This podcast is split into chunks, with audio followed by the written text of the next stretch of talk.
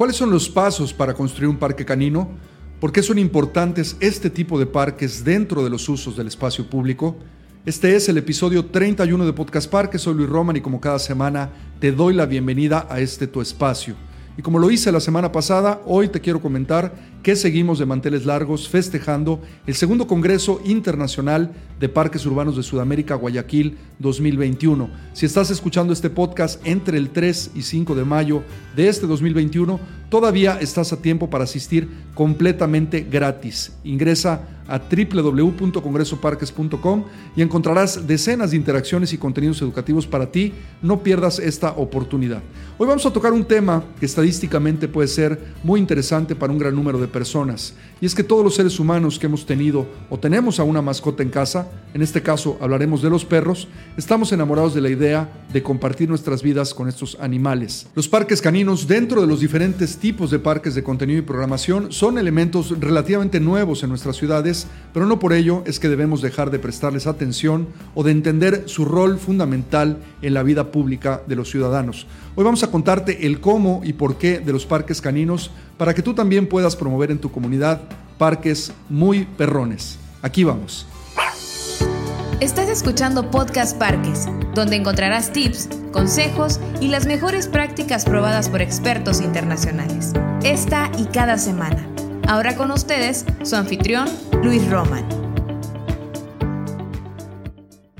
Quiero primero comentarte que todo el material de este podcast es contenido que ha venido siendo desarrollado desde hace más de ocho años por Roberto Roman, a quien agradezco mucho que nos haya compartido parte de su investigación y de manera muy generosa en las notas de este podcast la liga para que descargues su libro Planeación, Diseño y Operación de un Parque Canino Autosostenible. Lo puedes descargar sin costo en las ligas de este podcast. Bueno, hablemos primero de números y beneficios. Puede que te gusten o no los perros. Lo interesante es entender el tamaño del mercado y su relación directa con el espacio público. Hay que empezar comentando que las mascotas marcan la diferencia en la vida de muchas personas. Está comprobado que los perros ayudan a reducir problemas psicológicos y emocionales en sus dueños, tales como la depresión, el estrés, el dolor y la ansiedad. También son la mejor compañía para mucha gente soltera o de la tercera edad y para los niños, a quienes eh, se, se, maneja una especie de modelo de aprendizaje, responsabilidad y educación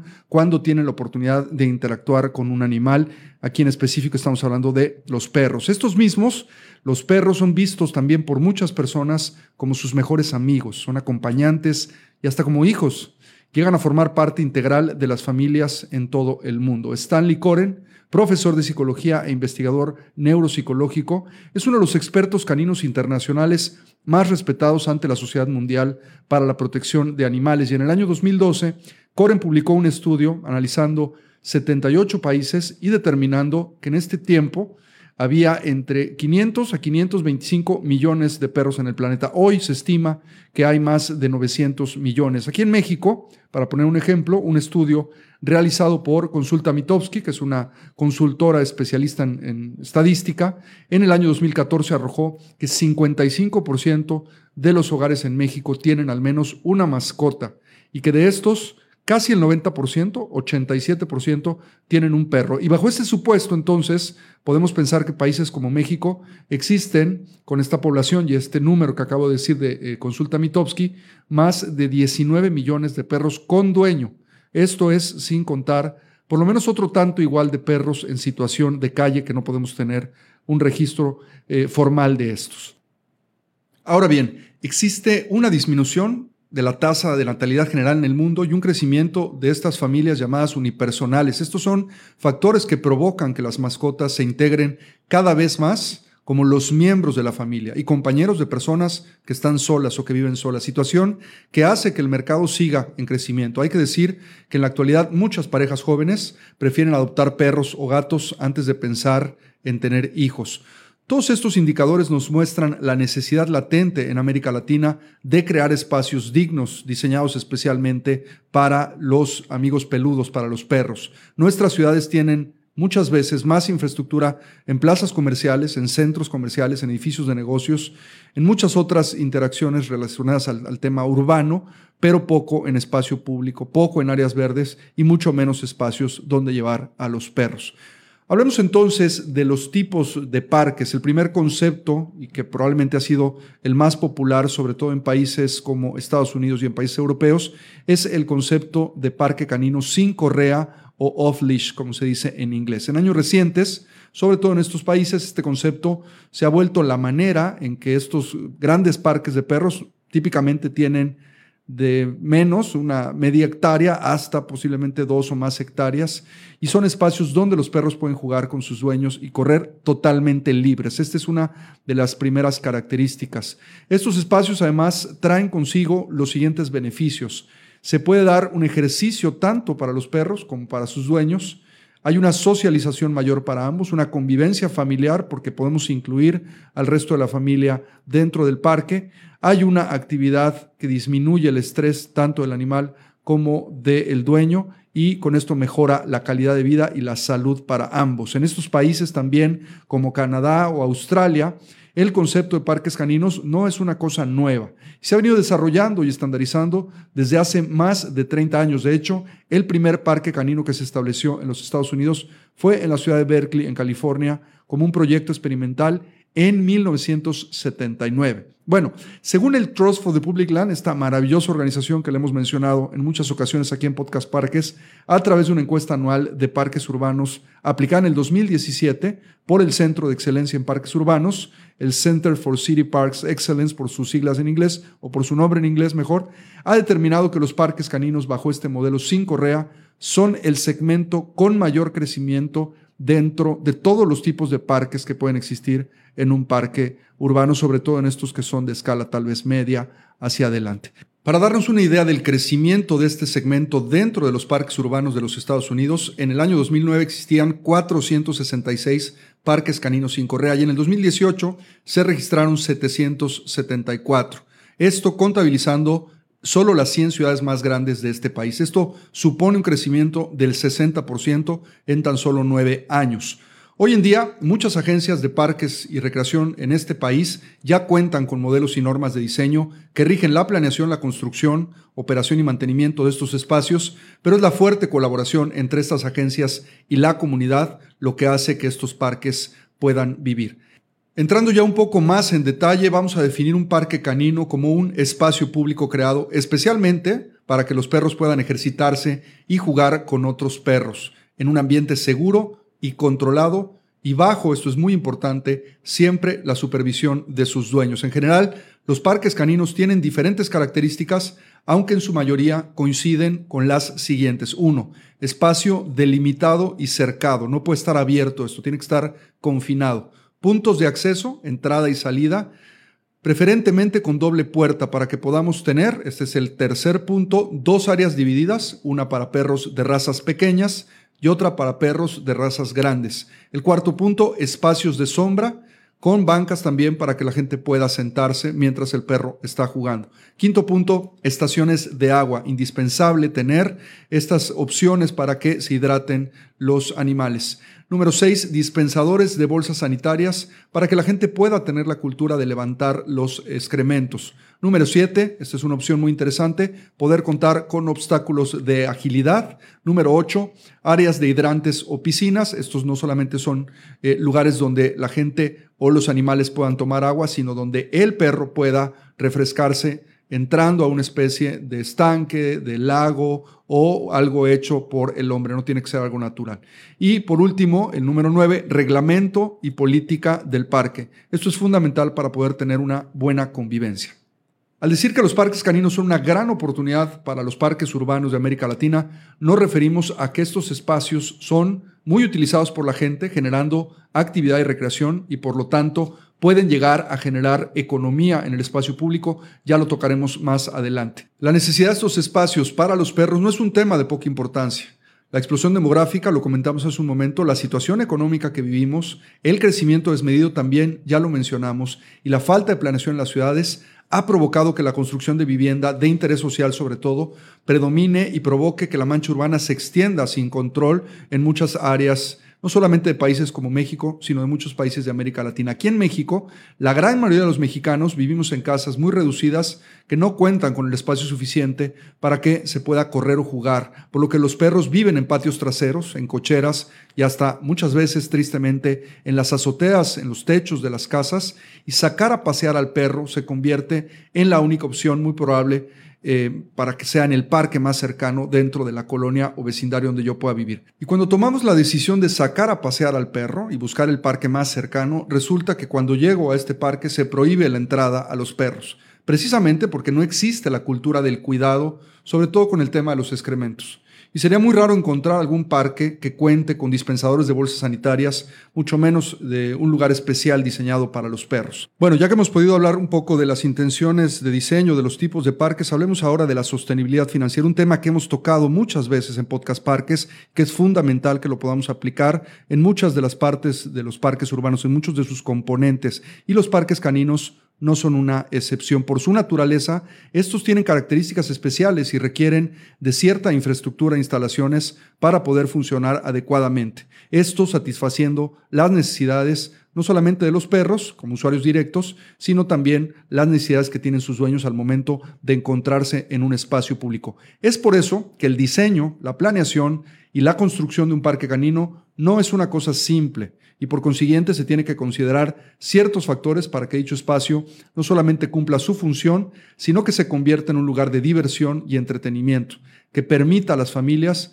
convivir y que se queden ahí durante mucho tiempo. Es lo que hemos hablado siempre del espacio público, su idea de permanencia.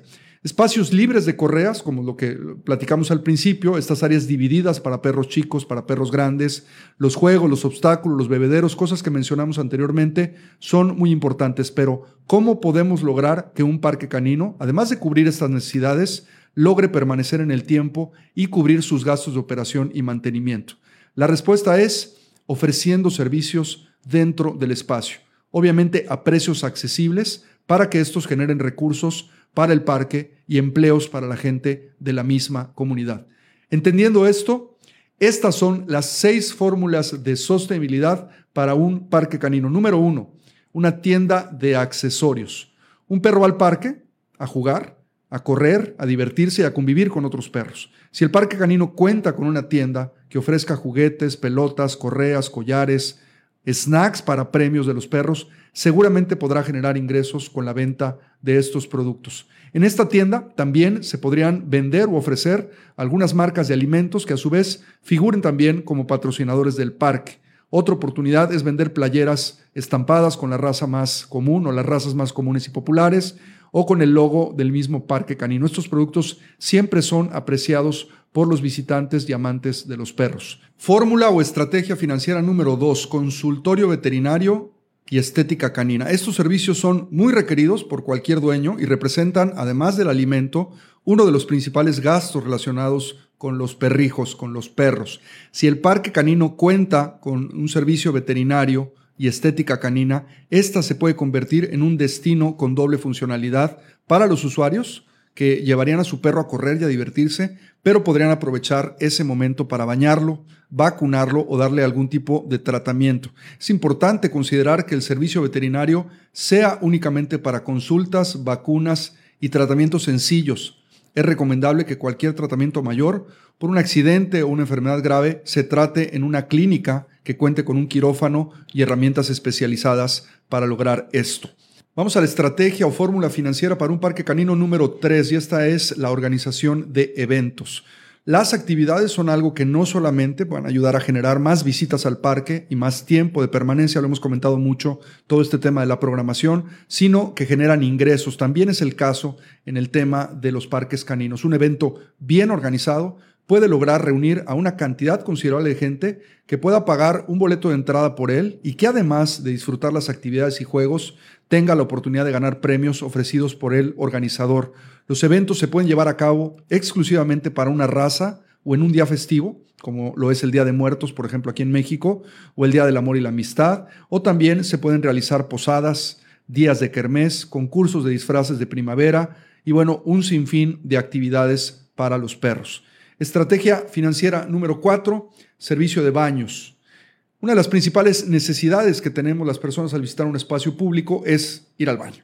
Si el parque no cuenta con baños, difícilmente la gente podrá permanecer ahí por un periodo de tiempo considerable. Este servicio, además de indispensable, se convierte en un factor de decisión al momento de considerar salir de casa para llevar al perro de paseo, sobre todo los fines de semana, cuando las familias aprovechan para realizar actividades recreativas y convivir.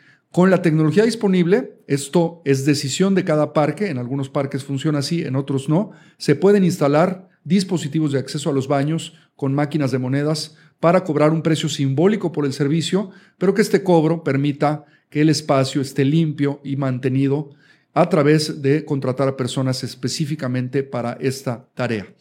Pasemos a la estrategia o fórmula de sostenibilidad número 5 para los parques caninos y esto es el patrocinio dentro del parque.